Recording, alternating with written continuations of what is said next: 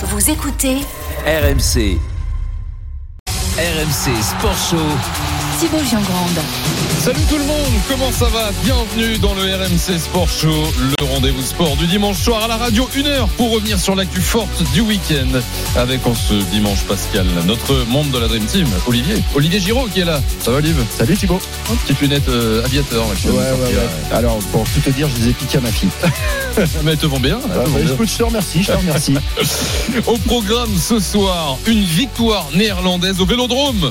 Une phrase qu'on espère ne pas avoir à prononcer dans 10 jours hein, pour OM Feyenoord. Non, ce soir, euh, il s'agit de vélo. Dylan Van Barl a gagné Paris-Roubaix cet après-midi. Le plus rapide de l'histoire. On en parle dans un instant avec notre envoyé spécial et notre membre de la Dream Team, Cyril Guimard. On s'intéressera aussi à nos Français. Il y a eu des...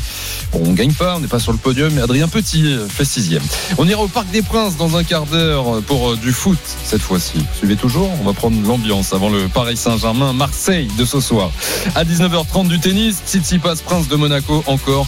Le grec a remporté le Masters 1000 cet après-midi. On sera avec Eric Salio pour tirer les enseignements de ce tournoi à un peu plus d'un mois du début de Roland Garros. Et puis à 19h45, l'invité du RMC Sport Show, ce sera du rugby. Le Racing 92, dernier club à avoir rejoint les quarts de finale de la Champions Cup, qui a été bousculé, malmené aujourd'hui euh, face au Stade français. RMC Sport Show. On est ensemble en direct jusqu'à 20h avec vous euh, sur le hashtag RMC Live. Je vous lis aussi sur l'appli RMC, RMC Sport, euh, le direct studio. Vous cliquez, vous pouvez nous envoyer un, message pour poser vos questions. Par exemple, à la Dream Team. Un point sur le direct, c'est du foot. Les demi-finales de la Cup qui pour rejoindre euh, Liverpool, Chelsea ou Crystal Palace. Salut Johan Bredov. Salut Thibaut, salut à tous. Et pour l'instant, c'est plutôt Chelsea qui se dirige vers euh, cette finale, la troisième d'affilée, 1-0 pour les Blues face à Crystal Palace à la 73e minute de jeu. Le but de Loftus-Cheek, une belle euh, demi-volée hein, dans la surface de réparation, légèrement déviée par Andersen. Elle a fini dans la lucarne de Jack Butland. 1-0 donc pour Chelsea face à Crystal Palace. Il reste 18 minutes à jouer avant le temps additionnel. Euh, Merci Johan, on te retrouve un peu plus tard. Jamais on n'avait été aussi vite à vélo entre Paris et Roubaix. Dylan Van Barl a remporté l'édition la plus rapide de la reine des classiques aujourd'hui. Et un petit coup d'œil sur la droite, la route à l'entrée du vélodrome, histoire de voir si les autres ne sont pas là et ne pas tomber. On commence à serrer le point pour euh, Dylan Van Barl, mais on ne lâche pas encore tout à fait euh, le guidon pour le néerlandais. Le dernier virage, la dernière ligne droite, il peut exulter, il peut lever le bras, il peut lever les poings. Et oui, et oui, le poing, les bras levés vers le ciel. Dylan Van Barl, celui qui est le roi de la musique techno dans le peloton, et bien devient le lauréat de la reine des classiques. Aujourd'hui, le freinage et il tombe dans les bras de son assistant. Magnifique victoire aujourd'hui de Dylan Van Barl sur cette 119e édition de Paris-Roubaix.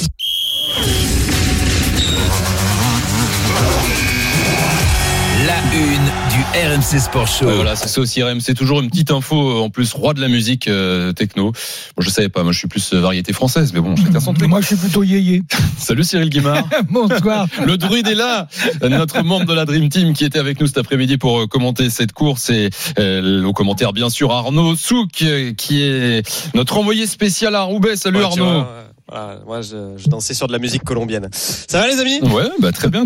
Quand est-ce que tu dansais euh, sur la musique colombienne? Quand t'étais Ouais, jeune, bah, pendant ça la course, pendant la non, Ah non, oui, non, pendant la course. Non mais t'as compris, euh, c'est c'est vrai que c'est un fou de techno. Il est capable de mixer pendant euh, des heures et des heures et des heures. Et je te disais, voilà, le roi de la techno devient le lauréat de la reine des classiques, la musique classique. T'avais compris le Oui, mais bien sûr, bien sûr. Non, j'avais absolument pas compris, mais merci de l'explication. Bah, c'est rare.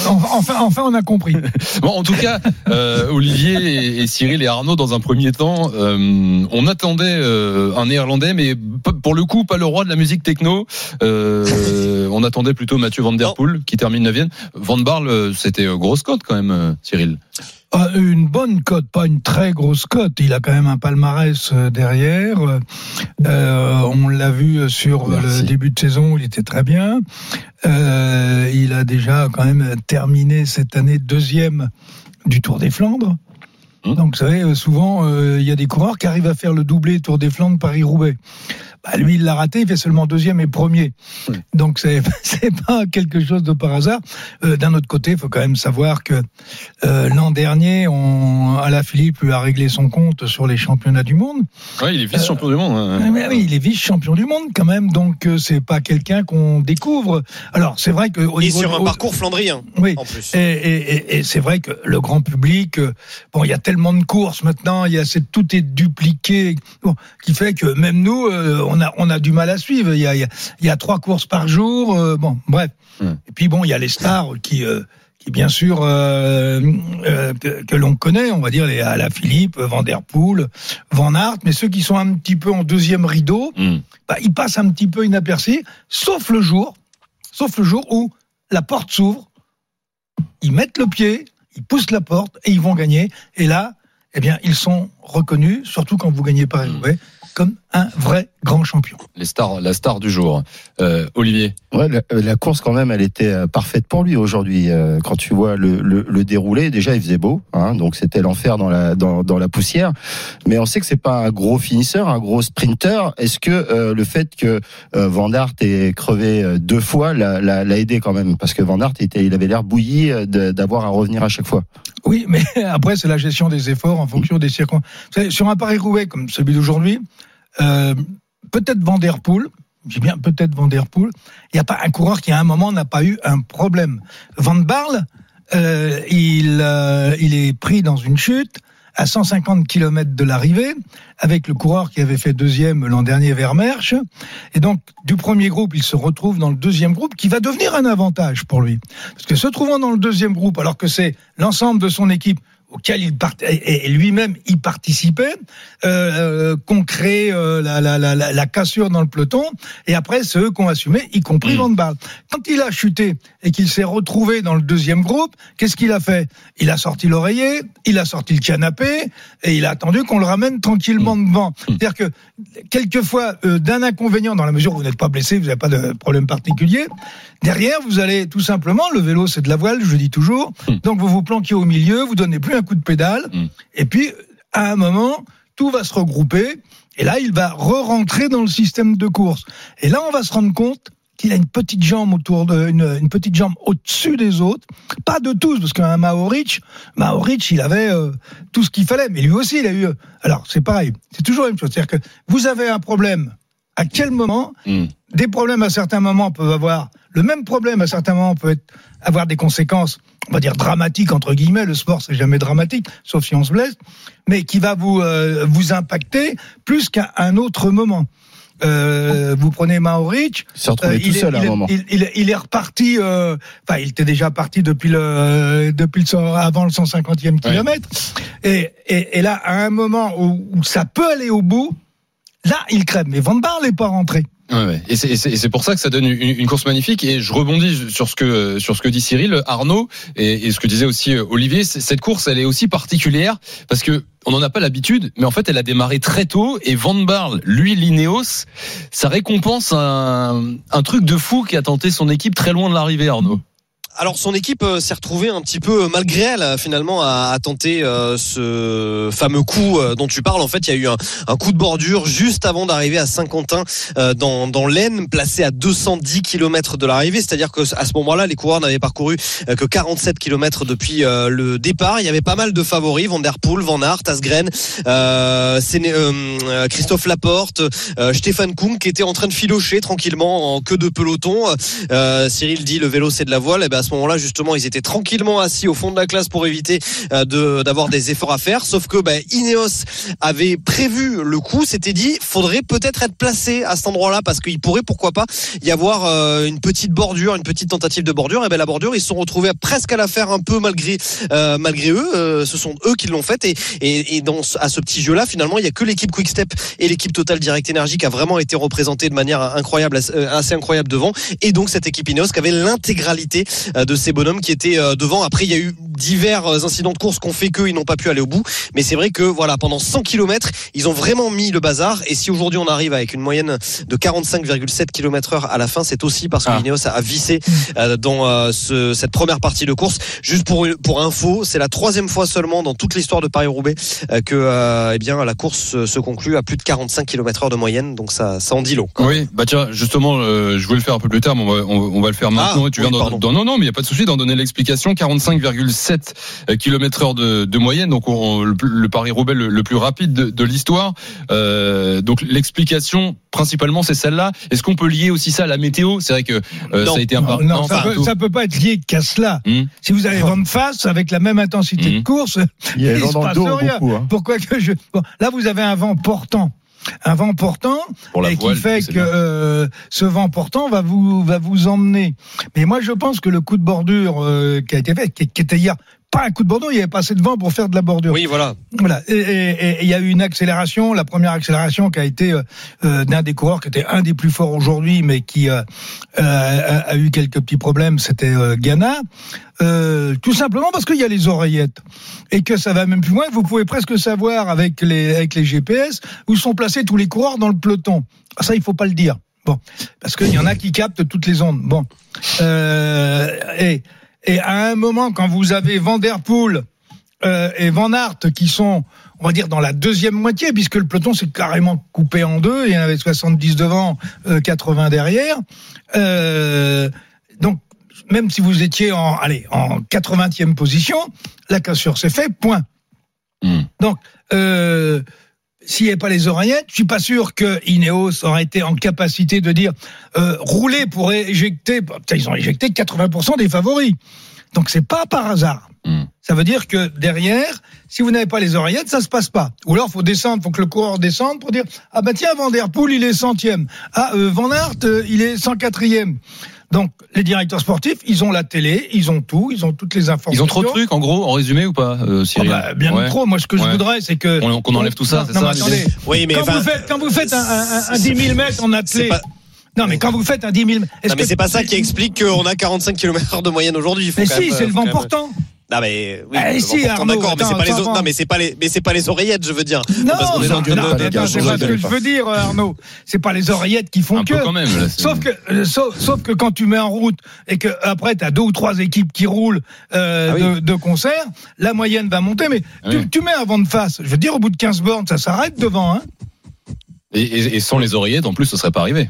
Euh, et sans la capacité de, de... si il y aurait une autre course. Hmm. Mais de toute façon, je vais vous dire, Paris-Roubaix, quand vous reprenez, euh, vous prenez les classements, hein, euh, il y a une hiérarchie euh, qui se fait. Oui. Il y a ceux qui Oui. tombent pas, ceux qui crèvent pas, ceux qui n'ont pas de problème, ceux qui ont les pannes de cuisse. Et, Alors, et, et, et, tiens, justement. et- et- et il émerge, et il émerge à la fin les meilleurs de ceux qui ont eu le moins de problèmes. On parle des, Oui. de la technique, Et les meilleurs- des appareils. oui. Vas-y Arnaud, conclue s'il te Et plaît. les meilleurs de ceux qui ont eu le moins de problèmes quand tu regardes le top 10, c'est en gros les meilleurs Mm. qu'on avait cochés au début en expliquant qu'ils étaient favoris, à une exception près, Casper Asgreen. Et justement, Van Barl qui s'impose devant Wout Van Aert et Stephen Kung. Van Aert aussi qui était l'un des, des principaux euh, favoris. On va, on va l'écouter euh, à ton micro, euh, justement. Il est question, euh, Arnaud, de problèmes mécaniques, euh, Wout Van Aert. Oui, malheureusement, c'est aussi une partie de Paris-Roubaix, non Euh, Je pense. Euh, c'est difficile de, d'arriver ici au, au Vélodrome sans, aucun problème. Donc, euh, je pense le plus important est être calme toujours. Je dois changer quelques fois de, vélo, mais à la fin, euh, j'étais pas avec l'attaque de Van Barle et Lampard, donc euh, c'était ma faute, mon erreur. Et après, quand j'étais derrière avec Kung, euh, on a fait tous et il a juste roulé plus, plus loin de, de nous, donc euh, le meilleur a gagné. Le Belge euh, Wout Van Aert, sport, hein, au micro RMC d'Arnaud Souk. Euh, il avait l'air très fort, euh, Van Aert, euh, Oui. euh, quand même. Ouais, Arnaud, tu Ah confirmes bah oui, oui, oui, il avait, ouais. il avait clairement l'air très fort et d'ailleurs il le dit un petit peu euh, quand Il on lit revenait entre de- les lignes malade, euh, dans, hein, dans ce qu'on vient d'entendre. Alors bon, oui, il y a, y y eu cette histoire de Covid, mais Mm. euh, vous cro- croyez on qu'il voulait on bien pourra en croire, parler quand même, parce que croyez, avec un vrai croyez Covid, voulait, fais pas Paris-Roubaix, quoi.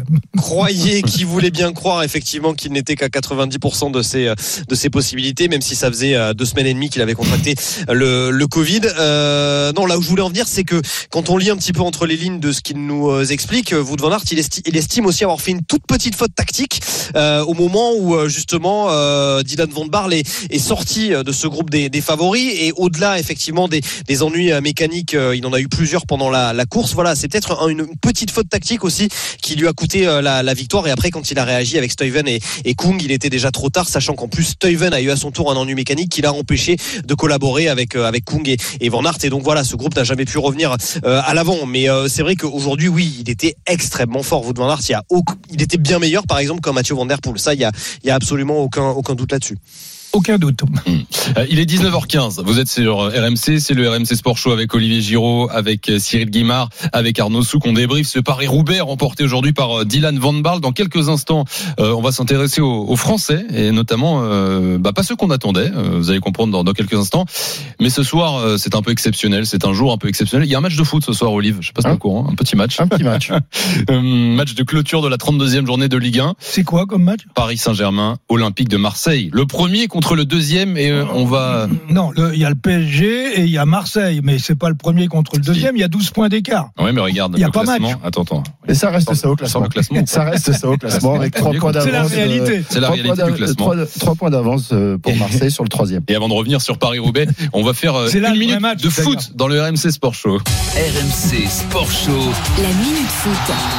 Ah, Le coup d'envoi, c'est dans une heure et demie pile. Ce sera sur RMC, évidemment, le match euh, événement. Et on va retrouver au Parc des Princes de nos envoyés spéciaux, Arnaud Valadon, déjà en place. Salut Arnaud. Salut Thibaut, salut Cyril, salut Olivier. Salut. Effectivement, les Marseillais qui pénètrent à l'instant sur la pelouse pour la reconnaissance. Quelques sifflets notamment pour Matteo Gendouzi. Ce sera une ambiance forcément particulière puisqu'il y aura encore une nouvelle fois une grève des encouragements du collectif Ultra Paris dans le virage Auteuil. Toujours fâché, en colère après l'élimination en Ligue des Champions contre le Real Madrid. Puis même après la déroute à Monaco qui en a suivi. Ils ne vont pas chanter, ils ne vont pas encourager leur équipe. Il pourrait y avoir une nouvelle fois quelques euh, banderoles qui visent la direction parisienne parce que le club exige euh, des actes. Paris qui pourrait faire un grand pas en cas de succès face au rival marseillais vers le titre. Il pourrait être sacré dès mercredi à Angers ou alors le week-end prochain contre Lens. Et en face, il y a l'Olympique de Marseille qui peut réaliser une véritable bonne opération au classement. Ils ont trois points d'avance sur Rennes qui a perdu vendredi. Ils pourraient, même en cas de nul, accroître et peut-être en cas de victoire. C'était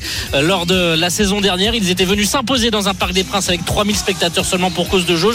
Les Marseillais peuvent faire une réelle opération au classement et vous l'entendez peut-être derrière quelques échanges euh, aimables envers les Marseillais qui sont actuellement en reconnaissance pelouse ici au Parc des Princes. Merci Arnaud. On va retourner au parc. euh, ça te fait rire Qu'est-ce qui te fait rire, Cyril, Ouais, Guimard on va reconnaître le terrain, c'est pas Paris-Roubaix, le, le Parc des Ah, Princes. Il n'y a pas de pavé là. Eh, Cyril. oui, oui, et puis c'est pas au Vélodrome en plus ce soir. euh, On, on est Alors, au Il y, Parc des il Princes. y il y a une chose qui me choque quand même. C'est qu'on parle des clubs de supporters qui exigent. Au nom de quoi ils peuvent exiger Alors, bon, ce que je Ah, peux il Le débat a place. déjà été fait. c'est qu'on fasse, le- c'est qu'on fasse le débat, euh, Cyril, mais un autre jour. hein.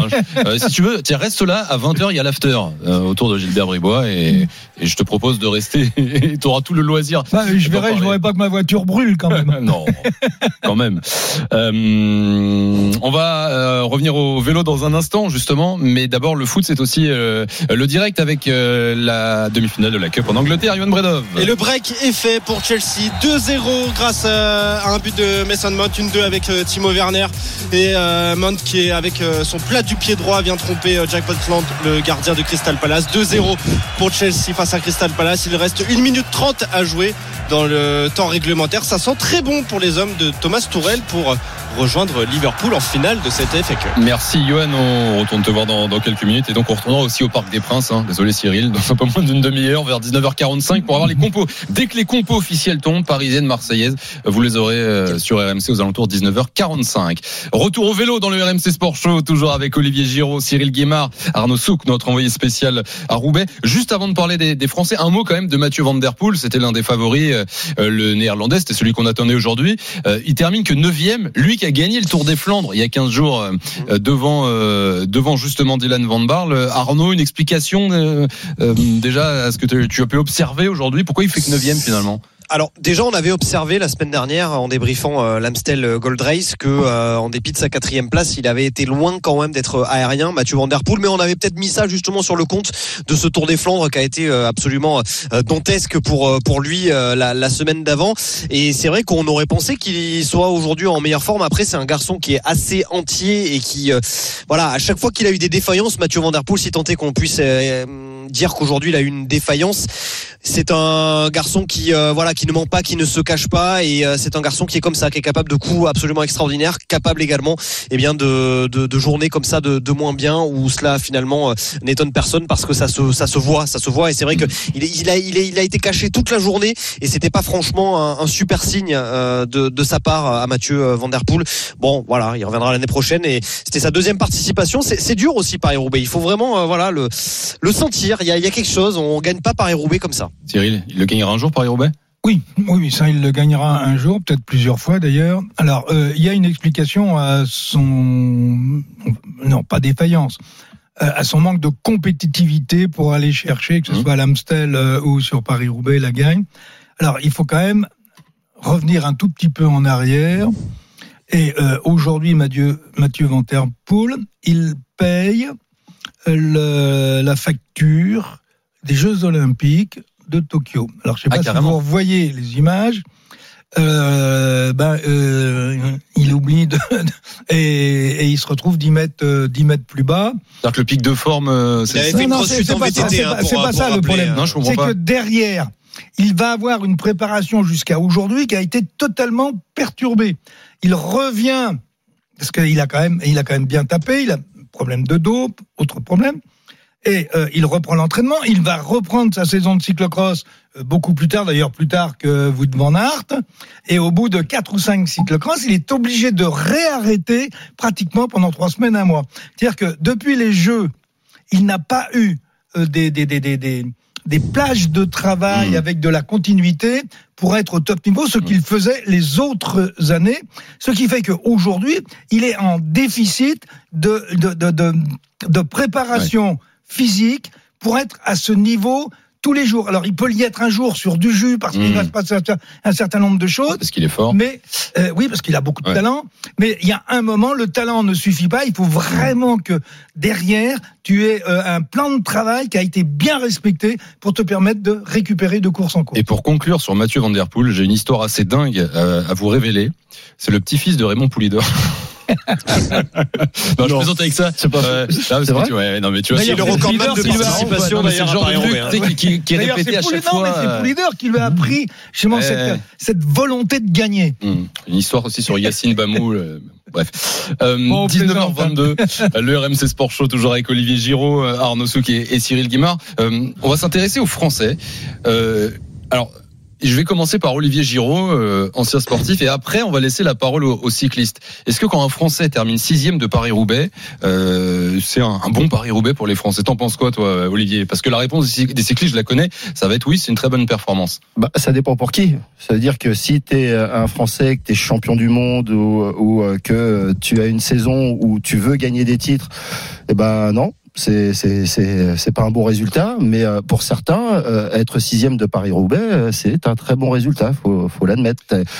Actuellement, je pense que le cyclisme n'a jamais eu autant de de, de superstars qui arrivent jeunes et moins jeunes, hein, euh, comme Van Barle. Mm. C'est-à-dire que le niveau du cyclisme mondial là, il est juste énormissime.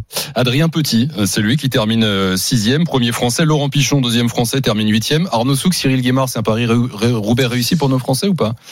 Moi, je vais C'est un, alors, sortir. mais attends, excuse-moi Arnaud. C'est un Paris-Roubaix réussi pour ces deux coureurs-là, Mhm. compte tenu de leur niveau. Ok, Arnaud. Et Ah, tu, tu vas développer, Arnaud Ouais, j'ai pas mieux à dire. Ok, vas-y, Cyril. euh, Pichon, aujourd'hui, il a eu son bâton de maréchal, quoi. Mhm. Ce qu'il fait euh, en partant très très tôt, de- il se retrouve avec Maoric, etc. Il a été à la limite, il s'est accroché, il s'est fait mal, ça brûlait de partout, et il finit encore à être là dans le final. Mais euh, cette performance-là, il va pas la rééditer, c'est fini. Mhm. pour ça que je dis que c'est son bâton de maréchal. Euh, Adrien Petit, on est un peu dans le même euh, dans le même style, sauf que lui, euh, bah, j'ai presque envie de dire, c'est un Roubaisien. Euh, c'est sa course fétiche. Ouais. Et tous les ans, sauf accident, on va le retrouver à 20 bornes ou 30 bornes de l'arrivée, dans le Parmi groupe des les 15 meilleurs. ou des 20. Mmh, mmh. Et puis un jour, il va faire, euh, il vient faire une place, etc. Mm. Mais euh, sur le plan français, aujourd'hui, on avait Turgis qui pouvait jouer, Eh oui. qui a été pris dans une chute et qui donc a été contraint à l'abandon. Et puis Laporte qui est sur ce type d'épreuve aujourd'hui vraisemblablement le français euh, qui peut être le plus performant euh, entre Gamel après euh, Eddie Van Aert qui a euh, également des problèmes pour rentrer euh, après euh, après la Mmh. trouée d'Arambert euh, il était pendu donc euh, mais voilà bon mais On a une déception potentielle, si je puis me permettre, Cyril. Euh, c'est Florian Sénéchal, euh, Oui, voilà, alors qui là, j'ai- 13e, ouais, dont ouais. on ne sait pas vraiment ce qui lui est arrivé dans un Mais secteur on sait pas clé pourquoi il a dans disparu. le dans le final, on ne sait pas trop pourquoi il a disparu. On va pas vous mentir, il aurait certainement pas gagné compte tenu de- du numéro de, de Dylan Van Barle, mais euh, c'est vrai que voilà, on aurait pu attendre légitimement un Florian Sénéchal un petit peu plus haut. Et là, tu m'aurais demandé Florian Sénéchal sixième, est-ce que c'est un Paris Roubaix réussi? Je t'aurais dit dit bah non, parce Mm. que bah, je t'aurais dit bah non. Je te- Ok. pas- euh, Florent Sénéchal troisième, je t'aurais dit oui, c'est un Paris Roubaix réussi. Adrien Petit sixième, oui, tu peux pas dire que ça soit pas un Paris euh, un Paris Roubaix réussi Alors- pour ce Français là en tout cas. On aura l'occasion, et ils auront surtout l'occasion euh, de, de, de faire mieux ou, ou aussi bien pour les coureurs dont on vient de parler, parce que Arnaud, c'est une grosse semaine. euh, Là, Paris-Roubaix, en fait, c'était le, le début d'une Oui. grosse semaine là pour, euh, pour les coureurs de classique. Alors, même si on n'est pas tout à fait dans la même euh, configuration euh, sur les deux prochaines euh, classiques que sont euh, la Flèche Wallonne mercredi et Liège-Bastogne-Liège euh, dimanche, puisque ce sont des classiques voilà, qui se rapprochent un petit peu plus de, on va dire, des étapes de montagne sur euh, le Tour de France pour euh, vraiment faire Mm. euh, la faire très schématique, mais vraiment très très schématique. Ce que je veux dire par là, c'est qu'on va retrouver plutôt des profils de grimpeurs. Ce sont des classiques dites ardennaises, donc on n'aura plus du tout euh, de pavés. On aura des profils de grimpeurs type Tadej Pogacar, type Julien Alaphilippe, Eh oui. euh, des euh, coureurs comme Mark Hirschi, des coureurs euh, comme Primoz Roglic. Voilà, on va retrouver, on va dire, des, des coureurs qu'on a plus l'habitude de voir sur le, le Tour de France, sur, sur ces classiques-là. Donc là, vous oubliez, euh, à quelques exceptions près, les coureurs qu'on a vus aujourd'hui. Vous en prenez beaucoup d'autres, Mm. dont ceux dont, que je viens de vous citer, et vous les, vous les mettez pour, pour se jouer la victoire. Et là, Cyril, si Julien Alain Philippe fait sixième de la Flèche Wallonne, ce sera pas une Flèche Wallonne réussie pour les Français. Alors, effectivement, si on bascule, euh, euh, il fait sixième de la, la Flèche Wallonne et euh, quatrième de Liège-Bastogne, ça sera un échec. Et, Et- il y va pas pour ça d'ailleurs. Et c'est Il là va que- pas pour ça Non, mais Juste, je dis, il va pas pour faire je- ces places-là. Il va pour J'y mets gagner. une petite astérisque à ce que tu dis. Julien Alaphilippe, s'il gagne la Flèche Wallonne, deviendra le recordman de victoire avec Alejandro Valverde. Voilà. Eh oui, ben, sais, en France, on a, Avec 15 on, a, on, on a la chance d'avoir un Alaphilippe, double champion du monde, et je parle pas de, de, de tout le reste. Euh, sur ces courses-là, oui, on peut aller chercher la gagne avec, euh, avec Julien, mais j'ai presque envie de dire seulement avec Julien, puisque je crois que Godu et Thibaut Pinot ne Mm. seront pas là. Enfin, ceux qui pourraient sur ce type de parcours, il y a Cosnefroy qui peut effectivement euh, qui peut jouer dans, Mm. dans la cour des grands. Bon, Pour aller plus loin, en tout cas, euh, avec Cyril Guémard, avec Arnaud Souk, rendez-vous demain sur RMC dans le podcast Grand Plateau, comme, euh, comme tous les lundis, où euh, bah, vous, vous serez là, hein, les gars, pour revenir sur ce Paris-Roubaix et, et vous projeter un petit peu plus euh, euh, sur, ces, sur ces classiques qui arrivent. Merci Arnaud Souk, merci Cyril. Merci les amis. Olivier. Merci. En tout cas, Ils m'ont- ils pas rassuré pour le Tour de France. hein. Bon, attends, oulala, on aura le temps d'en reparler. Bonne soirée les gars, On aura, le- on aura 19h27. le débat d'ici là. Euh, avant de retourner au Parc des Princes dans une vingtaine de minutes, prendre les compos, Olive, euh, c'est terminé entre Chelsea et Crystal Palace. Johan Breda, votre demi-finale de la Cup. Et oui, victoire 2-0 de Chelsea face à Crystal Palace. Les buteurs Loftus-Cheek et Mason Mount. Chelsea qui, rejoint- qui rejoint sa troisième finale consécutive en FA Cup après les deux dernières perdues contre Arsenal en 2020, contre Leicester en, en 2021. Ce sera contre Liverpool et ce sera à suivre le 14 mai prochain. Et ce sera sur RMC, bien sûr. Merci, Johan. Passe une bonne soirée. Le RMC Sport Show continue en direct jusqu'à 20h avec Olivier Giraud et dans un instant, Eric Salio en direct de Monte Carlo. Stefano Tsitsipas a encore gagné le Masters 1000. On fait un point à un peu plus d'un mois de Roland Garros. Ça tout de suite sur RMC. RMC Sport Show. Thibaut Giangrande. Avec Olivier Giraud ce soir, on est là comme tous les dimanches soirs jusqu'à 20h pour revenir sur le meilleur de l'actu omnisport du week-end dans un peu plus d'un quart d'heure. Invité du RMC Sport Show, un joueur du Racing 92 qualifié pour les quarts de finale de la Champions Cup. Ils se sont fait peur les Racingmen. Je sais pas si t'as vu Olivier, mais ils avaient gagné largement à l'aller. Ils recevaient le Stade Français qu'ils avaient tapé euh, deux fois de suite et ils étaient menés à la mi-temps alors que le Stade Français était à 14. Un peu trop sur deux, peut-être, je sais pas. On posera la question. C'est difficile de battre trois fois de suite la même équipe quand même. Ah, ils l'ont fait, pourtant. Euh, et d'ailleurs, il y aura euh, pas mal de clubs français dans ces quarts de finale de Champions Cup. On retournera au Parc des Princes dès qu'on a les compos, parce que Paris Saint-Germain-Marseille, euh, c'est l'affiche de la 32e journée de Ligue 1. Ce sera ce soir à 20h45. Euh, D'ici un peu plus de 10 minutes, on aura les compos officiels et on retrouvera Jeannot Rességuier sur place pour nous les donner avant l'after à 20h. Mais tout de suite, Place au tennis, Tsitsipas, deuxième à la suite, à nouveau prince de Monaco. Il a remporté aujourd'hui le Masters 1000 de Monte Carlo. mais pour l'instant il n'arrive pas à faire la différence. Il se sent peut-être fort, il est peut-être transpercé la part Fokina. Non, ça ne suffit pas. Fokina euh, qui, euh, avec son coup droit, maintenant va monter au filet. Attention, le passing de revers. Voilà, volet plongeante et les fautes. Et c'est gagné pour euh, Stefano Tsitsipas. Les deux joueurs sont à tête. C'est une image fantastique. Allongé sur le dos, Tsitsipas savoure. Et Fokina qui peine à se relever. Il a tout donné à l'image de ce plongeon magnifique sur cette balle de match. Mais voilà, Tsitsipas était le plus fort. Victoire en deux manches. La deuxième période du RMC Sport Show. Et c'était en direct sur RMC évidemment cet après-midi avec Eric Salio au commentaire qu'on retrouve euh, ce soir sur place en direct. Salut Eric. Bonsoir à tous.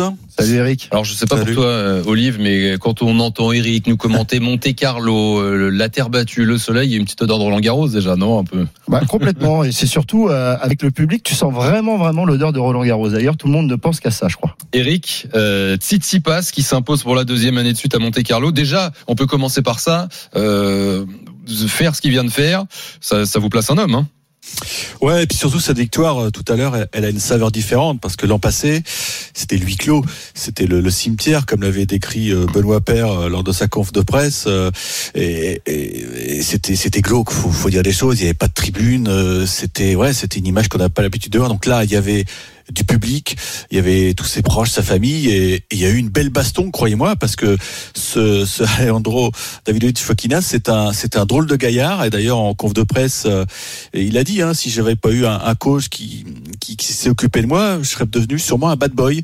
Et le bad boy, bah, c'est, c'est à l'image de ses chaussettes. Il a une chaussette euh, noire et une chaussette euh, blanche. C'est toujours Wow. comme ça.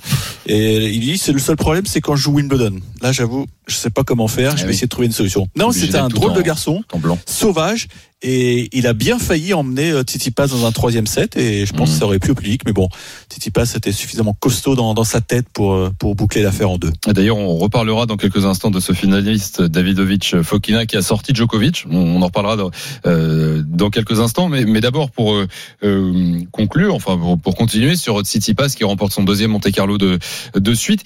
Euh, 6-3, 7-6 aujourd'hui, mais il revient de très loin, donc pas aujourd'hui euh, avec le score que, je viens de donner, mais euh, son quart de finale euh, contre Schwartzmann vendredi, euh, assez incroyable euh, ce match et d'ailleurs peut-être fondateur pour la suite de cette saison sur terre.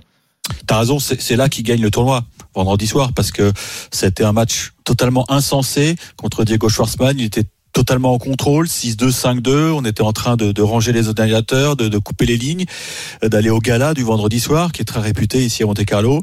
Et puis le match est devenu fou. Schwarzman s'est accroché.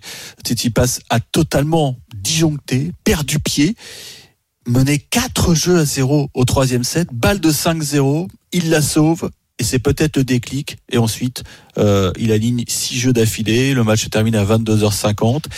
Euh, ça avait laissé des traces physiques, mais sa chance, c'est que le lendemain, il affronte Zverev, qui lui aussi était très entamé après un combat très violent contre Yannick Sinner. Donc finalement, les, deux dernières matchs ont été les plus simples, entre guillemets, mais c'est la beauté de la terre battue. Ce sont des combats fantastiques où les retournements sont possibles.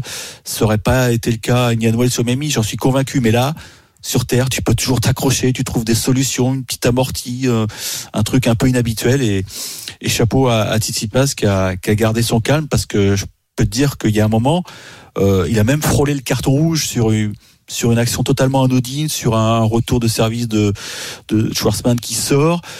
Et il est tellement rageux, Tsitsipas, que voilà, la balle sort et il frappe comme un sourd en direction de Schwarzman. Heureusement, il le touche pas. Ah. C'était totalement involontaire. Et Schwarzman a regardé l'arbitre, il lui a dit Tu dis rien là? Tu dis rien? Il n'y a pas rouge là? Mhm. Et l'arbitre a dit eh, Je peux pas, je peux pas. Et ça a sauvé finalement Tsitsipas. Ouais, et d'ailleurs, pas sûr que si c'était Tsitsipas, il s'en serait aussi bien euh, sorti. Olivier Giraud. Oui, peut-être, oui. Olivier. Eric, euh, on pensait en avoir fini avec Nadal. Euh, et là, euh, il y a quelques semaines, il y a, il y a un petit jeune qui arrive qui s'appelle Alvarez. Ouais. Euh, là, Alcaraz, Alcaraz. euh, Alcaraz. Là, il y a celui-là qui arrive, Fokina. Euh, euh, on va pas en finir de ces Espagnols en fait. Et, et- et la question que je voulais te poser, c'était euh, avec le retour du public, est-ce qu'on va pas avoir un des plus beaux plateaux et plus beaux niveaux de Roland depuis très longtemps? C'est ce qu'on souhaite. En plus, Roland Garros va inaugurer c'est une night session avec euh, full capacité, si vous voyez ce que je veux dire. Ça, ça peut donner des ambiances fantastiques parce qu'on on se souvient tous de la demi-finale euh, Nadal-Djokovic qui s'était achevée devant 5000 personnes, euh, alors que avec le couvre-feu, normalement, ils auraient dû vider le stade à, à 21h, je crois, ou 22h. Non, non, ça, ça peut être fantastique. Maintenant, il faut que le casting soit réuni, euh, Olivier. Parce que pour l'instant, Nadal, on n'a pas de nouvelles fraîches. Euh, il s'est déchiré euh, une côte euh, à, à Indian Wells. Ouais, il n'était pas là à Monte Carlo. hein. Eh ouais, et il est toujours pas rétabli. Il ne jouera pas la semaine prochaine à Barcelone, Ah. est pourtant l'un de ses tours chéris. Mhm. On l'attend début mai à Madrid. Mais dans quelles conditions? Parce que d'après ce que je crois savoir, il n'a toujours pas retapé la balle. hein. Ah. Il faut que ça cicatrise. hein. C'est une, une sorte de déchirure intercostale qui est très douloureuse. D'ailleurs, il disait à j'ai l'impression qu'on on me, on me met des, des aiguilles dans, au niveau du cœur et, Ah ouais. et j'ai croisé son agent, son attaché de presse à- en début de semaine. Oui, euh, il n'est pas apte pour l'instant. Il n'est pas apte. Donc, euh, Nadal, point d'interrogation. Et le deuxième point d'interrogation, évidemment, vous voulez qu'on qu'on y vienne, c'est Novak Djokovic, bien Ouais, sûr. ouais. Parce que lui, euh, physiquement, enfin, euh, ça va, pas de blessure. Il a joué ce, ce Masters 1000 de Monte Carlo, sorti d'entrée. Mais, mais euh, c'est vrai que euh, on s'est tout de suite inquiété, euh, battu d'entrée. Mais il est battu d'entrée par Davidovich Fokina. Donc finalement, euh, Eric, quand on voit le parcours euh, du, du jeune espagnol dans ce Masters 1000, on se dit que finalement, Djoko qui a été battu en 3-7, bon, euh, il y a peut-être pas le feu et encore aujourd'hui, quoi. Je suis pas d'accord. Je suis pas d'accord Ah parce bon que euh, il a pris 6-1 euh, dans, dans Ouais, le troisième set et et on l'a pas reconnu. On a vu un mec en souffrance, quasiment comme bloqué, tu vois, dans une troisième manche où les, jambes n'avançaient plus. Euh, là, on s'est vraiment inquiété. Alors. Quelques jours plus tard, un journaliste italien a interrogé son coach, euh, Goran Ivanovic, qui lui a dit ah il était malade, on s'attendait pas à grand chose ici. Est-ce que c'est du pipeau? Je ne sais pas. On va commencer à voir un peu plus clair la semaine prochaine, puisque Djokovic lui euh, joue son tournoi à Belgrade, mais attention, il y a, du monde. Il peut très bien jouer Dominique Thiem dès le deuxième tour. euh, euh, il peut jouer Roublev euh, en finale. Donc il y, a, un sacré plateau à Belgrade. Donc là, s'il se trouve encore une fois, on va peut-être pouvoir tirer le signal d'alarme. Mais il y a encore du chemin. C'est vrai que, mais le, fait qu'il n'ait pas joué du tout quasiment de, l'année, je pense, Olivier, toi, tu peux en parler peut-être. Cette affaire en Australie, ça te remue quand même, parce que ça, t'es passé de- du paradis à l'enfer. Finalement, tu peux pas jouer. T'es, t'es renvoyé euh, comme un, comme un, comme un voleur à l'aéroport. Ça remue un homme quand même, Bah, même si t'as- t'es numéro un mondial. Ouais, t'as- t'as totalement raison. Tu sais, quand tu es un, un métronome comme lui, où tu calcules tout, hein, au, au, mo- au moins de grammes de ce que tu manges, euh, euh, les minutes que tu dors, et pour être à, à son niveau optimum, il a, il a besoin de tellement de choses qu'aujourd'hui, euh, les facteurs aléatoires, euh, comme la manière, la manière dont il est perçu dans le monde aussi, on le voit pas, mais ça l'affecte énormément, et que pour revenir au, au- au meilleur niveau, c'est c'est c'est très très compliqué. Et, et d'ailleurs, euh, on se pose vraiment la question si euh, euh, il revient à, à- à Roland, euh, comment il sera accueilli? Comment il sera accueilli? C'est une bonne question. Bon, en tout cas, c'est- c'est c'est- c'est dans la tête euh, plus que, que dans le corps, a priori, Eric, euh, ce que nous dit le, le problème pour l'instant pour, euh, pour Djokovic. hein. Bah, Écoute, je souhaite qu'il ait raison. Mais je te dis, on va être fixé très vite. Belgrade. Ensuite, euh, bah, il y aura les, deux Masters 1000. Hein. Le programme, il change pas. hein. C'est, Madrid d'abord début mai, suivi de Rome. Donc là, normalement, à Rome, on devrait avoir euh, tout, tout le tout le gratin euh, au Foro Italico. C'est toujours une, épreuve qui est, qui est très prisée. En plus, ce sont les conditions de jeu qui se rapprochent le plus de Roland Garros. Donc euh, voilà, le, le chemin, le, le printemps va être très très intéressant. Mais pour l'instant, on n'a aucune certitude. Si, la seule certitude, c'est que euh, Tsitsipas rejoue très bien sur terre battue. Et on n'oublie pas qu'il avait fait finale l'an passé à Roland. Donc, euh, il est d'ores et déjà l'un des favoris du, euh, pour le titre. Finale contre Djokovic, d'ailleurs. Merci Eric. Eric Salio en direct de, de, de ce Masters. Ah, mais 1000. c'est dit, on parle pas des Français. Bon, Bah, ça. peut être vite fait. Vas-y, parlons-en des Français. Non, non, bah, tu Vas-y, vas je- non, non, vas-y. bah, c'était une édition historique puisque il n'y a pas un qui était au deuxième tour. Voilà. euh, C'est déjà arrivé, ça. Eric? Pardon? C'est déjà arrivé ça? Non, depuis 77. Mais bon, Ouais, voilà, quand même. Hein. Alors que on fêtait, enfin, entre guillemets, les 20 ans, je me souviens de la victoire de Gasquet euh, euh, en 2002 ouais. à, qui a à même 15 ans. pas été invité, qui a Ouais. même pas été invité, Ouais. puisque vous savez, les, les invitations ici sont très politiques. Ils ont préféré David Goffin, qui a une petite maison ou un petit appart dans le coin. Et voilà. Bizarre, c'est bizarre ça. Gasquet, Gasquet qui avait gagné il y a, il y a 20 ans à 15 ans, le- c'était le, il donnait le plus jeune vainqueur euh, d'un C'est ça. d'un Masters Masters 1000, 1000. ouais. Absolument. Et Bon. ça tient toujours. Merci euh, Eric, donc c'est Barcelone hein, la semaine prochaine euh, et Barcelone Belgrade. et Prague. Et- Et, Belgrade, Belgrade. pardon. Merci Eric, passe une bonne soirée, Salut, à très vite. On va continuer de monter en puissance sur RMC. En vue de Roland Garros euh, dans un peu plus d'un mois. 19h43, le RMC Sport Show continue en direct jusqu'à 20h avec Olivier Giraud, avec dans un instant l'invité Juanimov, l'ailier du Racing 92, qualifié pour les quarts de finale de la Champions Cup. Et puis on ira faire un, un tour au Parc des Princes dès qu'on a les, les compos de ce Paris Saint-Germain euh, OM. Elles seront ici sur RMC. À tout de suite. RMC Sport Show. Thibaut Giangrande. avec Olivier Giraud jusqu'à 20h. Merci d'écouter le RMC Sport Show, votre euh, rendez-vous sport du dimanche soir à la radio. Et puis à partir de 20h, bien sûr, ce sera l'after. Émission euh, et soirée exceptionnelle sur RMC autour du dernier match de la 32e journée de Ligue 1 Paris Saint-Germain-Marseille. Dans un instant, l'invité du Sport Show, Juan Imoff, lié du Racing 92, qualifié pour les quarts de finale de la Champions Cup. Euh, ça a été dur hein, dans le derby aujourd'hui face au Stade français, peut-être un peu plus que, prévu. Est-ce qu'ils sont vus un peu euh, trop beau, trop vite On posera la question euh, à Juan Imoff. Euh, Mais d'abord, comme prévu, on va faire un, un petit tour au Parc des Princes à nouveau. RMC Sport Show. La minute foot. Dans une heure, ce sera parti, ce Paris Saint-Germain-Marseille, et ce sera sur RMC avec Jeannot Rességuet, la voix du foot, bien sûr. Salut Jeannot. Bonsoir tout le monde. Euh, les compos dans, dans quelques instants euh, Euh, oui. avec toi, Jeannot. Mais d'abord, raconte-nous l'ambiance. On l'entend derrière toi. C'est bah, calme, c'est pas- très très Il n'y a calme. pas d'ambiance. Ah non, il n'y a pas d'ambiance du tout. Alors côté virage Auteuil, il y a le bas du virage qui est vide. Donc certains supporters sont dans les coursives. La banderole, banderole pardon, euh, rouge et bleu, euh, virage Auteuil 1991 est volontairement mis à, l'envers. Euh, on le rappelle, les supporters boycottent depuis l'élimination face au Real Madrid en Ligue des, Champions. Pas d'apaisement malgré le, classique de ce soir. Et on attend de voir comment ça va réagir. Est-ce qu'ils vont profiter de, l'aspect médiatique du match pour eh bien tenter quelque chose? On verra. Mais en tout cas. Euh, le message a du mal à passer entre les supporters et la direction, même si on a changé de, de président euh, pour euh, le CUP, euh, le collectif Ultra Paris, pour essayer justement d'apaiser les choses, avec notamment quelqu'un qui, Romain Maville en l'occurrence, était président de, de ce, de ce CUP en, en 2020. Donc voilà, la situation elle est, elle est un petit peu bizarre. C'est vrai que dans, dans, dans un avant-match pour un classique, il y a un peu plus de bruit que ça. Il y a déjà un peu plus de monde que ça. Alors euh, voilà, c'est un week-end pascal, mais il y aura 47 000 spectateurs. Hein, c'est annoncé, sans euh, la présence des supporters marseillais. Ça a été annoncé tout à l'heure par le par le délégué du, du match. Et on attend donc patiemment de voir comment ça va se passer. La- L'arrivée du bus marseillais, bon, a été euh, sifflé copieusement. L'arrivée du bus parisien a été, euh, on va dire, un peu ovationné, mais c'est pas, c'est pas non plus Pas encore une fois l'histoire du, du grand amour. Quoi. Olivier. Ouais, Jeannot, on a l'impression que en fait ce match il est pas très important pour les Parisiens, mais euh, ça serait pas plutôt le match le plus important où il faut vraiment pas que les Parisiens se loupent? Ça ressemble à ça, effectivement. Euh, alors, c'est peut-être pas le plus important pour les pour les Parisiens, dans le sens où il y a ce classement avec 12 points d'avance, euh, qui viennent de de cogner Lorient 5-1, euh, d'aller gagner à Clermont euh, 6-1. Euh, voilà, là c'est un, un une référence du championnat. Ils sont deuxième, même s'il y a une différence de points entre les deux. Euh, c'est ce soir justement où ils doivent montrer qu'ils sont capables euh, de, bien finir la saison et de ne pas se louper sur le sur le classique. Accroché, on le rappelle, au, au match aller euh, 0 à 0.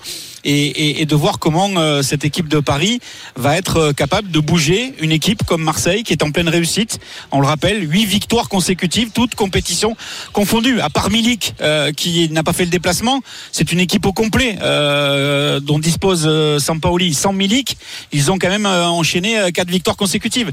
Donc voilà, il y a, pour les Parisiens l'occasion de montrer que sur ce match-là, qui est le match attendu, on va dire en France, tant l'aller qu'au retour, euh, sur ce match-là, euh, ils vont pas se louper. Et Jeannot, euh, j'ai vraiment l'impression que ce match est différent. C'est la première fois, tu sais, dans les médias, il y a il y a pas trop ce trash talking qu'on est habitué à voir, pas trash talking, mais en tout cas, on, on s'envoie des petites invectives. Il y a que Payet qu'on envoyé une petite. J'ai, trou- j'ai trouvé les Parisiens vraiment très calmes et, et, et ça donne une impression de fébrilité pour la Alors- première fois depuis très longtemps. Toi, tu parles de fébrilité. Moi, je, je, je pense qu'ils sont un peu détachés par rapport à l'importance de l'événement. On est, on est, on est sur un classique. On n'est pas sur un classico euh, Real Barcelone. Euh, On est sur quelque chose. Alors ça, ça, ça n'engage que moi ce que je vais dire là. Mais on est sur quelque chose qui a été fabriqué médiatiquement les, les années, euh, les années en arrière, euh, dans la fin des années 90. euh, à l'époque, Tapie Denisot. Euh, D'ailleurs, Michel Denisot a tweeté une belle photo avec Bernard Tapie sur le coin de son épaule, rappelant justement que c'est un soir de, match particulier. Mais, là, on, est sur un, contexte où le PSG est éliminé de la Ligue des Champions et où l'Olympique de Marseille était cette semaine, en tout cas, préoccupé pour aller chercher une place dans le carré, le dernier carré de la l'UEFA conférence. Donc, ça veut dire quelque part que il y en a un qui enchaîne les matchs, il y en a un qui est concerné par euh, une actualité euh, tous les trois jours, et l'autre qui euh, n'a plus du tout d'actualité européenne et qui est obligé de finir la saison. Je dis pas en roue libre, mais de finir la saison en essayant encore une fois de faire oublier cette élimination en Ligue des Champions et en allant chercher l'étoile, la fameuse étoile qui est attribuée aux, aux équipes. Il y en a qu'une, c'est Saint-Etienne dans l'histoire du foot français à avoir gagné 10 titres. Oui, d'ailleurs, euh, bah oui, petite précision. euh, euh, d'ailleurs, on fait un peu ce qu'on veut euh, sur ce truc-là, euh, Jeannot, sur l'étoile, mais euh, Alors j'ai entendu dire qu'il ne la mettrait pas. Ouais. Euh, Mais c'est l'étoile, parce que c'est vrai qu'on on a souvent en tête l'étoile de champion d'Europe. Euh, Marseille a choisi de la mettre, mais c'est pas euh, t'es champion d'Europe, t'as une étoile, c'est pas forcément le cas. Et d'ailleurs, Saint-Etienne en a une pour les 10 titres de champion de France. Exactement, et pas pour, exactement. ouais, oui, oui, non, mais Ouais, tout à fait. Mais, mais, mais ça veut dire, ça veut dire quelque part que si ça a été inscrit dans, dans, dans le patrimoine du football français, et c'est le cas avec Saint-Etienne, je vois pas pourquoi, euh, voilà, euh, Paris bouderait. Il n'y a pas d'obligation, je suis d'accord, mais ce serait, ce serait dommage, quoi. Mais en tout cas, sur le papier, euh, ils ont la possibilité d'être avec Saint-Etienne le club le plus titré de l'histoire du football professionnel. Alors vous êtes sur RMC, c'est le RMC Sport Show avec Olivier Giraud, avec Jeannot au Parc des Princes. Bon, pour tout vous dire, on est en train d'essayer de joindre Juanimov, l'ailier du Racing 92. Il sort de la douche là, donc il arrivera d'une minute à l'autre, mais c'est pas grave, on en profite de- Alors la, avec comp- la compo vient de tomber là, Bah, pour, voilà. pour, voilà. le, le Paris Saint-Germain. Avec Donnarumma, avec Hakimi, Kipembe, Marquinhos et Nuno Mendes, Verratti, euh, Danilo Pereira, Gay, donc il n'y a pas de surprise, avec Bappé, Neymar et Messi euh, devant. Je vous la livre euh, comme, comme elle vient d'arriver à l'instant même sur notre écran, surprise, avec Arnaud Valadon. Pas de surprise pour le PSG. Ramos. Pas de Ramos. Sergio Ramos, non, il est, il est sur le, le banc des remplaçants puisqu'il était sur le, sur le groupe. Donc, euh, toi aussi, tu faisais partie de, de ceux qui pensaient que peut-être pour ce match-là, Pochettino tenterait la défense à 3 avec Ramos, Marquinhos et Kipembe, euh, Olivier? Bah ouais, un, D'accord. un mec euh, qui pourrait bouger tout le monde au Bon. cas où euh, ça se bouge pas assez. Alors pour le, le Paris Saint-Germain, pas de surprise. Pour, pour Marseille, est la, la confirmation de, de Paul Lopez qui sera dans les buts. Ah. Donc euh, voilà, trois matchs consécutifs pour, pour Steve Mandanda et le retour de Paul Lopez dans, dans, le, dans le but. Euh, Saliba avec euh, Luan Pérez, euh, Thialet Tassar euh, et, et Rongier. Euh, si on part sur la base d'une défense à 4 mais qui est très évolutive. Le milieu de terrain avec un Camara euh, qui sera dans le rôle d'une d'une pseudo sentinelle mais capable de reculer entre justement Saliba et, et, Tassar. Guendouzi euh, d'un côté, euh, Gay euh, de l'autre, avec euh, Gerson sur le côté euh, gauche, euh, Dimitri Payet et le brassard de capitaine dans l'axe, et donc euh, le Turc Under sur le côté droit. Il y avait le point d'interrogation, euh, pas dans l'organisation, mais dans la présence, des joueurs entre Harit, Gerson et Gay. Voilà, on a la réponse. Euh, donc j'ai envie de dire là aussi pour l'Olympique de Marseille, pas vraiment de surprise dans les choix de, de Sampaoli. Jeannot Risséguier en direct du Parc des Princes. Appelez-moi conformément, hein, comme Wikea. Ah, ou mais non, mais attends, on a eu les-. J'ai meublé comme j'ai pu. Les mais- compos en, en direct euh, comme ça qui tournent, Ah, c'est magnifique. Euh, Rendez-vous dans, euh, allez, dans moins de 10 minutes. Dans Je vois. Olivier sourire, c'est pour ça que je dis ça. Allez, je souris. Il sourit, mais il sourit tout le temps, Olivier. L'after euh, pour analyser justement en détail ces compos autour de Gilbert et, et la Dream Team. À tout de suite, euh, Jeannot sur RMC, 19h53. Effectivement, il est là, l'ailier du Racing 92. L'invité du RMC Sport Show. Bonsoir, Juan Imoff. Bonsoir à tout le monde. Qualifié. Bonsoir en ligne. Euh, qualifié, bah merci, merci à toi d'être avec nous pour les quarts de finale de, de la Champions Cup. Bon, t'as vu, on était sur le foot, t'as entendu peut-être euh, PSG OM. Bon, euh, est-ce que même quand on est rugbyman comme toi, c'est un truc qui te qui te chauffe? Tu vas regarder ce soir ou écouter? Ben, bien sûr, bien Ah. sûr. Je cite même d'y aller au stade, mais euh, bon, ma femme elle est là-bas bientôt au coucher, donc je pense que c'est pas c'est pas top parce qu'à tout moment le petit elle sort aujourd'hui, donc ouais, donc oui, oui, j'aime beaucoup le foot. ces matchs, bien sûr, je le, regarder à la télé. Et quand on joue au Racing, on est obligé de supporter le PSG ou c'est comment? Mais euh, oui, je, ouais, exactement. Je suis, euh, on, on va dire, je me prends pour un Parisien, donc euh, je, je supporte le PSG. Juan lead du Racing 92 dans le, dans le RMC Sport Show. Juan qualifié pour les quarts de finale, donc en rugby, euh, de la Champions Cup, après une victoire face à Paris, euh, le, le stade français euh, en tout cas. Euh, victoire 33-22 en huitième de finale retour. Là, il y a, y a- y a un peu moins d'une heure après la victoire 22-9 à l'aller. Euh, Le, bah déjà, ton, ton sentiment d'être en quart de finale. J'imagine pas une explosion de joie, peut-être juste le, le sentiment du devoir accompli. Oui, oui, tout à fait. Pour nous, c'était l'objectif d'y aller, de jouer des phases finales, donc de jouer la finale de la Coupe d'Europe. C'est quelque chose qui nous tient à cœur à tout- toute l'équipe, tout le monde. Donc euh, voilà, je pense que c'est voilà, c'est un, une étage de plus, un pas de plus qu'on avait fait euh, vers euh, cette coupe qu'on a qu'on a envie. Après sur le contenu, bien sûr que voilà, je suis un peu déçu encore. On est un peu déçu parce que euh, c'est pas vraiment le, le Racing que- qu'on qu'on- on voit suivant en Coupe d'Europe. Donc euh, voilà, je pense qu'il y, a- il y a encore euh, de la mar- une marche de progression, mais il faut pas non plus négliger euh, qu'on est un- un- encore une fois un quart des finales de Coupe d'Europe. quoi. Olivier Giraud.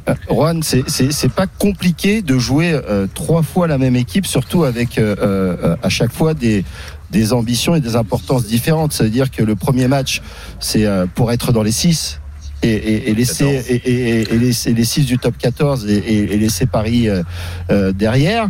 Euh, après deux matchs aller-retour totalement différents en Coupe d'Europe, est-ce que c'est compliqué à chaque fois de se réinventer quand on joue la même équipe?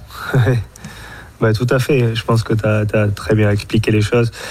Très, très, très compliqué. On a l'impression d'avoir passé trois semaines, mais on a l'impression d'avoir fait six mois. parce que euh, tout était très long, parce que euh, c'est une équipe qu'on a déjà joué une fois et, et donc deux coups trois fois d'affilée. Donc euh, voir les vidéos, ça, à, à la fin, tu, franchement, on les connaît de mémoire. Quoi. C'est euh, regarder des vidéos toute la semaine, s'entraîner. franchement, c'est, c'est, c'est très compliqué. On, on va dire de, de, de côté mental. Mais voilà, c'est pour ça qu'aussi on a de la joie parce que c'est l'objectif il est accompli et que franchement on a on a pu le faire, mais que si je souhaite euh, pas que ça arrive encore une, une douzième fois. quoi. Bon, c'est pas prévu en tout cas pour l'instant. Juan Imoff, l'élite du Racing Bon, pour 92, l'instant, non. est en direct sur RMC. Et c'est vrai que ça a été trois matchs différents. Olivier le disait, en top 14, il y a 15 jours, vous leur en avez mis 50. Il y a une semaine, euh, en huitième de finale aller de Champions Cup, euh, vous avez dominé le Stade français 22-9. Et aujourd'hui, euh, ça a été compliqué. Le Stade français était pourtant à 14. Ils étaient devant euh, à, la mi-temps les, Parisiens. Est-ce que vous n'êtes pas vu un peu trop beau, euh, trop tôt le, le- Racing, Juan? Je sais pas s'il est beau de se voir. euh, Le mot, c'est c'est pas euh, de se voir beau. C'est au contraire, moi, je pense que c'est- quand même féliciter l'équipe de Stade français qui, avoir, après avoir pris 50, avoir perdu chez eux, ils sont continués, ils sont progressés, ils ont fait des choses qu'aujourd'hui, ils nous sont, euh, ils nous sont malmenés pendant un moment.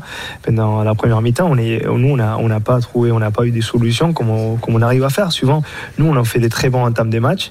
Aujourd'hui, ça n'a pas été le cas. Et franchement, le, le Stade français, il montre euh, de caractère, sachant qu'il jouait vraiment pas beaucoup, pas grand-chose, parce que la qualif, on va dire la vérité, avant, avant, le, avant le match, avant que le match commence, ça a été, euh, ça, a été très compliqué. En fait, ça, ça s'est voyé très compliqué pour eux. Donc, euh, je pense que c'est une leçon pour nous parce que ça nous laisse un- quand même un goût, un goût amer. Et donc, du coup, ça veut dire qu'on on peut, on va faire des bonnes préparations. Parce que sinon, on aurait gagné les trois matchs de 50 points. Là, je je te rassure qu'on serait plus beau. Olive, Euh, Juan, bah, Juan, tu parlais de, de- de préparation, c'est peut-être là que va se jouer la fin de la saison parce que entre les internationaux qui ont fait euh, un gros tournoi à destination, euh, leur retour qui vous a fait certainement du bien et l'enchaînement Coupe d'Europe, championnat en espérant se, se- se qualifier parce que c'est toujours pas fini. euh, en fait, la saison elle fait que commencer pour vous. Et tout à fait, tout à fait. J'en parlais la semaine dernière. J'ai dit c'est que bon, peut-être c'est c'est ça qu'on aime le Racing. En fait, t'as tellement de joueurs d'expérience, tellement de, de- de- des grands joueurs qu'à la fin, je pense que les mecs, ils, ils s'adorent être dans ces situations-là. C'est-à-dire que dans la situation dans laquelle tu joues tous les week-ends pour quelque chose. Donc c'est tous les matchs sont importants. Et ce sera tous les points sont importants. Donc euh, en quart de ouais. finale dans trois semaines. Euh, mer- merci Juan. Juan Imoff d'avoir été en Merci, direct Juan. sur RMC Merci ce soir. Bonne soirée et bon euh, bon PSGOM alors, hein, Juan. Évidemment. Merci beaucoup. Merci Bonne beaucoup. soirée soirée Merci aussi. d'avoir été en direct sur Au. RMC. Olive, merci beaucoup. Qu'est-ce qu'il y a? C'est pas vu, hein? Hmm? On y va? Hein. Il y, a, y y y du monde qui attend derrière. C'est l'after qui arrive dans un instant. Exactement. Hubert Bribois, Kevin Diaz, Sébastien Piocel, Paris Saint-Germain, OM, l'analyse des compos euh, qui viennent de, de tomber. Vous, allez, vous les avez eu sur RMC. C'est à suivre et ce sera donc l'événement ce soir, 20h45, Paris Saint-Germain, Marseille. Merci Olive. Merci Bonne soirée tout le monde. Ciao. Ciao. RMC, l'after, le match.